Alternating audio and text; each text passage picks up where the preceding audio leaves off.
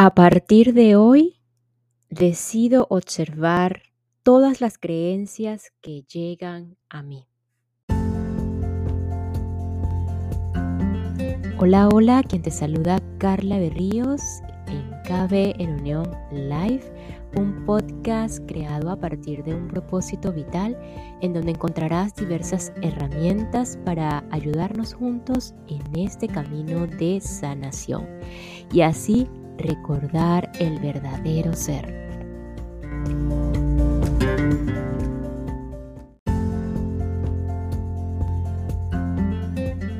Bienvenida, bienvenido y aquí en el mecanismo de dejar ir una nueva herramienta en este podcast. Eh, en el episodio anterior quedamos en lo que era sanar el pasado, en la anatomía de las emociones, eh, como comenta David en cuanto a esa parte emocional, las crisis y la comprensión principalmente de las crisis emocionales. Eh, vamos a ponerle un entre comillas porque bueno, si eres nuevo acá y no sabes de qué va todo este tema, pues te invito a episodios anteriores. Estamos en el eh, Dejar ir de David Hopkins, un camino de la liberación o el camino de la liberación según este autor americano, eh, pues basado en su experiencia. el día de hoy pues vamos a terminar lo que es esta parte del sanar el pasado, así como todo lo que tiene que ver con ese fortalecimiento de las emociones, principalmente eh, mal llamado o no las emociones positivas. Entonces, eh, ese fortalecimiento, como lo ve él. Y pues enseguida eh, pasar a lo que es el capítulo 3, por lo menos iniciar el capítulo 3 que eh, trata acerca de lo que es la apatía y la depresión, ese, ese no puedo frente a los no quiero, que esta parte es súper interesante porque nos hace ver esa cara en la que, en la que escondemos un gran miedo de, de no querer. Y pues... Eh, es súper interesante que lleguemos a este punto. Así que hoy enfocándonos en lo que es mm, observar todas esas creencias que llegan a nosotros. Dediquémonos estos momentos para observar cada creencia que llegue y además de observarla, ver si, si es válida o no para nosotros, si nos está funcionando o no, si nos está limitando o no. Entonces la, invitación es a decidir observar, decidir ser el observador de nuestras creencias. Eh, así que sin más, vamos a continuar.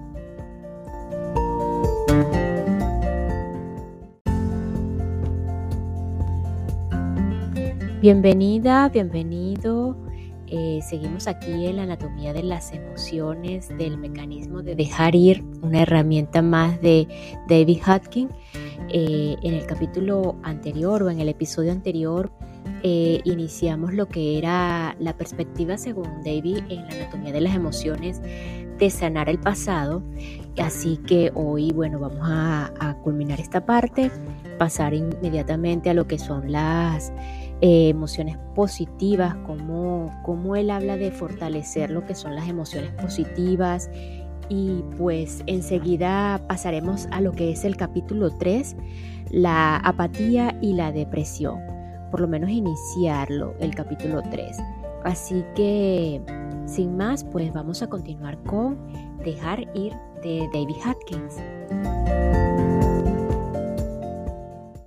Y esta pequeña pausa es para enviar un saludo y agradecimiento a todos los que me escuchan y se encuentran en la provincia de Chiriquí y la provincia de Panamá en Panamá. Muchísimas gracias Panamá por escucharme, por el apoyo y por la receptividad.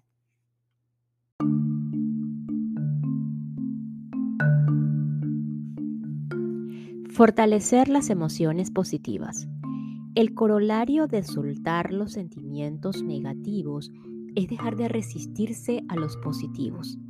En el universo todo tiene su opuesto, por lo tanto en la mente cada sentimiento negativo tiene su contrapartida, tanto si se es consciente de su existencia como si no.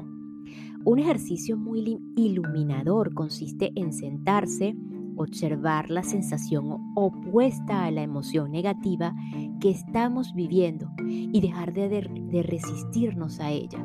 Digamos, por ejemplo, que se acerca el cumpleaños de un amigo y nos sentimos resentidos y mezquinos. Por lo tanto, nos cuesta salir a comprar un regalo y el día se acerca. Los sentimientos opuestos son los de perdón y de generosidad. Basta con empezar a buscar el sentimiento de perdón en nosotros mismos y dejar de resistirnos a él. Al ir soltando nuestra resistencia a ser piadosos, a menudo nos sorprende que los sentimientos piadosos vengan en oleadas. Empezaremos a reconocer que parte de nuestra naturaleza siempre ha tenido la voluntad y el deseo de perdonar, pero no nos atrevíamos a correr el riesgo. Pensábamos que parecíamos tontos, pensábamos que manteniendo el resentimiento castigábamos a la otra persona, pero en realidad estábamos suprimiendo el amor. Al principio es posible que no sintamos esto consciente y específicamente con relación a nuestro amigo, pero empezaremos a notar que tenemos este aspecto en nuestra personalidad. A medida que sigamos entregando nuestra resistencia a amar, nos daremos cuenta de que dentro de nosotros hay algo que quiere dar y compartir. Liberarse del pasado y enterrar el hacha de guerra. Deseamos hacer un gesto amistoso Queremos curar la separación, reparar la herida, corregir el error, expresar gratitud y arriesgarnos a que piensen que somos tontos. El propósito de este ejercicio es atraer a nosotros la grandeza, que es el coraje para superar obstáculos. Es la voluntad de pasar al nivel más elevado del amor. Es la aceptación de la humanidad de los demás y la compasión por su sufrimiento al ponernos en su lugar. Al perdonar a los otros, nos perdonamos a nosotros mismos y nos aliviamos de la culpa. Nuestra verdadera recompensa es desprendernos de la negatividad y elegir amar. Somos nosotros los beneficiados. Nosotros ganamos la verdadera recompensa. Este incremento de la autoconciencia trae la progresiva invulnerabilidad al dolor. Una vez que aceptamos compasivamente nuestra humanidad y la de los demás, ya no estamos sujetos a la humillación. La verdadera humildad es parte de la grandeza, del reconocimiento de quienes somos realmente. Y eso surge del deseo de buscar lo que nos inspira. De él se deriva un nuevo significado y contexto para la vida. Cuando ese vacío interior debido a la falta de autoestima es reemplazado por el verdadero amor a nosotros mismos, ya no tenemos que buscar la felicidad en el mundo, porque su fuente está dentro de nosotros y caemos en la cuenta de que el mundo no puede ser no puede suministrarnos nada de valor. Ninguna riqueza puede compensar la sensación de pobreza interior. Todos sabemos que de la existencia de muchos multimillonarios que tratan de compensar su sensación interna de vacío y falta de valía. Una vez que conectamos con el ser interno, con esta grandeza interior, con esta plenitud, alegría y verdadera sensación de felicidad, trascendemos el mundo. Ahora el mundo es un lugar para disfrutar, ya no somos dirigidos por él, ya no estamos en el lado del afecto o del efecto, sino en el lado de la causa, cuando utilizamos estas técnicas de renuncia de lo negativo y abandono de la resistencia a lo positivo, tomamos conciencia repentinamente de nuestra verdadera dimensión. Cuando se ha experimentado esto, no se olvida nunca. El mundo no volverá a intimidarnos como una vez lo hizo. Quizá sigamos aceptando las normas del mundo por puro hábito, pero la impulsividad interna, la vulnerabilidad y la duda han desaparecido. Externamente el comportamiento puede parecer el mismo, pero internamente ahora sus causas son totalmente diferentes. El resultado final de gestionar conscientemente las emociones son la invulnerabilidad y la imperturbabilidad. Ahora nuestra naturaleza interior es a prueba de balas.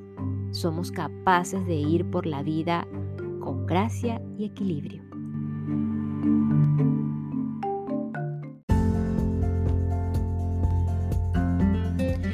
Capítulo 3. La apatía y la depresión. La apatía es la creencia no puedo.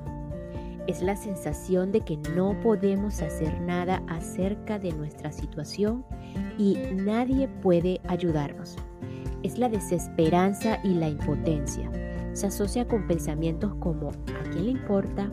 ¿De qué me sirve? Es aburrido. ¿Por qué molestarse? No puedo salir ganando de ningún modo. Este es el papel que exhibe Eeyore, el taciturno personaje de Winnie Pooh, que en los dibujos animados dice, oh bueno, no haremos nada bien de todas formas.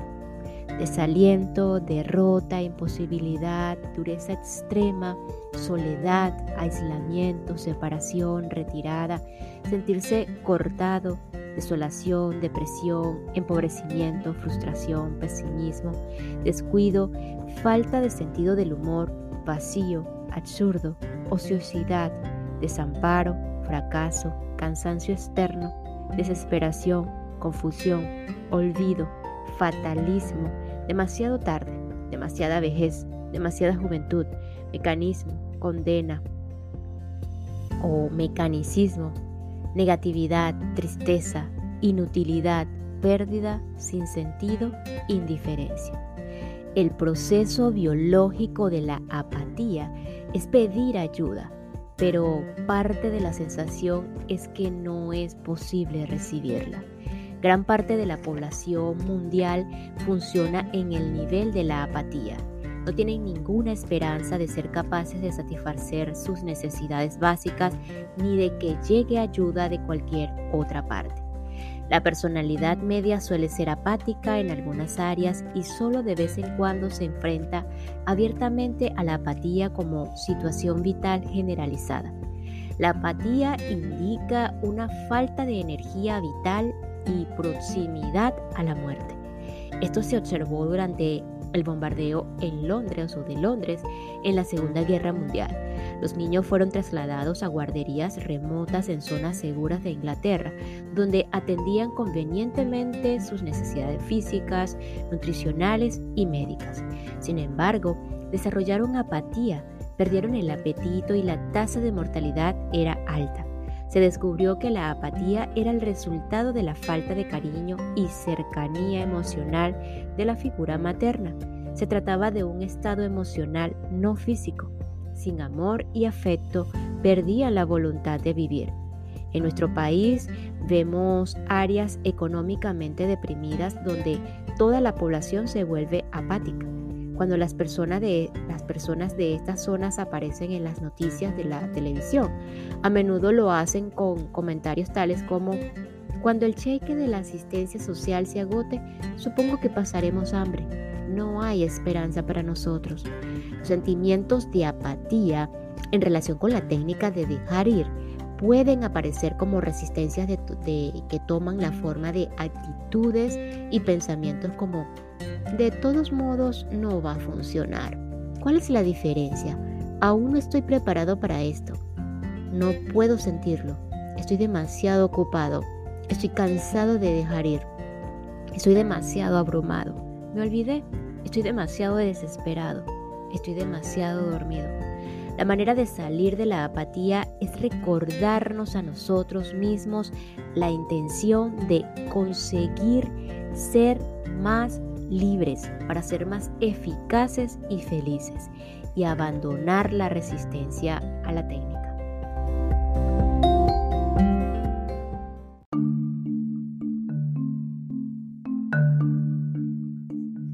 No puedo frente a no quiero. Otra manera de superar la apatía es ver la compensación que recibimos por no abandonar la actitud apática. Esta compensación puede tomar la forma de excusas encubiertas que ocultan miedo. Como en realidad somos seres muy capaces, la mayoría de los no puedo son en realidad no quiero. Tras los no puedo o los no quiero, con frecuencia hay un temor. Entonces, cuando nos fijamos en lo que está detrás de la sensación, ascendemos en la escala de la apatía al miedo. El miedo es un estado de energía superior a la apatía. Al menos el miedo empieza a motivarnos a actuar y en esa acción podemos volver a entregar el miedo y pasar a la ira, el orgullo o el coraje. Todos ellos estados superiores a la apatía. Eh, tomemos un típico problema humano y veamos cómo funciona el mecanismo de entrega para liberarse de una inhibición. Una de las inhibiciones más comunes es la de hablar en público. Al nivel de la apatía, en esta área decimos, oh, no puedo hablar en público, es demasiado agobiante. De todas formas, nadie querrá escucharme, no tengo nada que decir. Si recordamos nuestra intención, veremos que la apatía encubre el temor. Ahora la idea de hablar en público es aterradora, no hay ninguna esperanza. Esto aporta cierta claridad, no es que no podamos hacerlo, simplemente nos da mucho miedo. En la medida en que sentimos y soltamos este miedo, nos damos, cuenta de que deseamos hacer las mismas cosas que tememos. Ahora, al observar el deseo que está bloqueado por el miedo y tal vez agravado por algún sufrimiento por la pérdida de oportunidades en el pasado, surge la ira. Hemos pasado de la apatía al dolor y después al deseo hasta llegar a la ira. En la ira hay mucha más energía y capacidad de acción. La ira a menudo toma la forma de resentimiento como el, derivado de haber aceptado hablar en público y sentirnos obligado, obligados a hacerlo. También sentimos ira por nuestro miedo, que ha bloqueado nuestros logros en el pasado y esta ira conduce a la decisión de hacer algo al respecto. Esta decisión podría tomar la forma de un curso de oratoria, por ejemplo. Al inscribirnos en un curso de oratoria, ascendemos hasta la energía del orgullo en la que por fin cogemos el toro por los cuernos y hacemos algo al respecto. De camino al curso de oratoria, de nuevo surgirán más miedos, en la medida que en que sean constantemente reconocidos y entregados, nos daremos cuenta de que al menos tememos o tenemos el coraje necesario para hacer frente a nuestros miedos y tomar medidas para superarlos. El nivel de coraje tiene muchísima energía. Esta toma la forma de soltar el miedo residual la ira y el deseo. De modo que en medio de la clase de oratoria de repente experimentamos la aceptación. Con la aceptación estamos libres de resistencias que antes habían tomado la forma de miedo, apatía e ira. Empezamos a experimentar placer. La aceptación conlleva confianza, puedo hacerlo. En el nivel de la aceptación, somos más conscientes de los demás, de modo que en la clase de oratoria nos damos cuenta del dolor, el sufrimiento y la incomodidad de los otros miembros de la clase y empezamos a preocuparnos por ellos. La aparición de esta compasión hacia los demás va acompañada de una pérdida de autoconciencia. Con la abnegación vienen momentos de paz.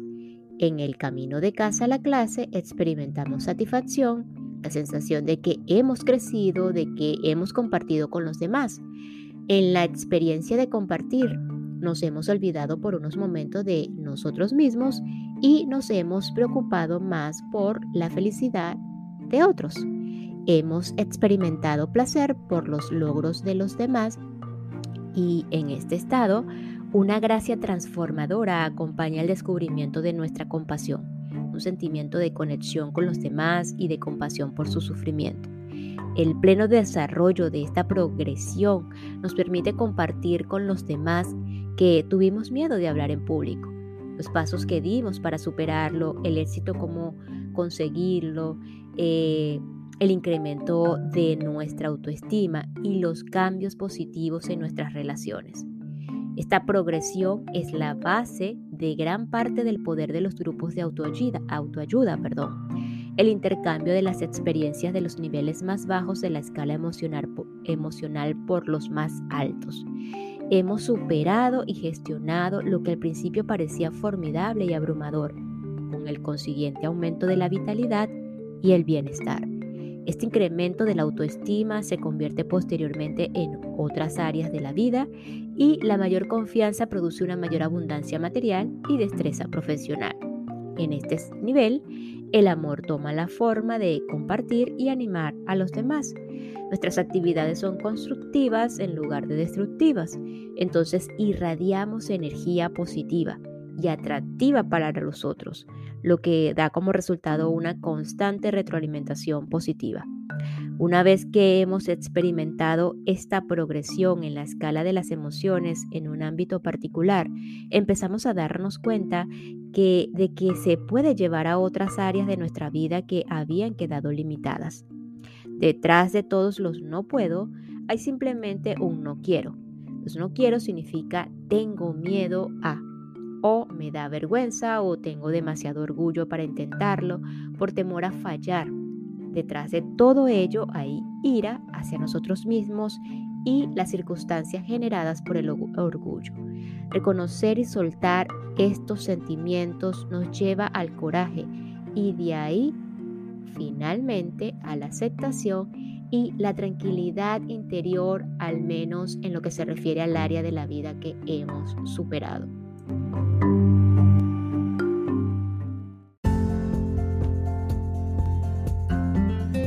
Y nos despedimos de este episodio con la siguiente frase. El mundo solo puede vernos como nos vemos a nosotros mismos.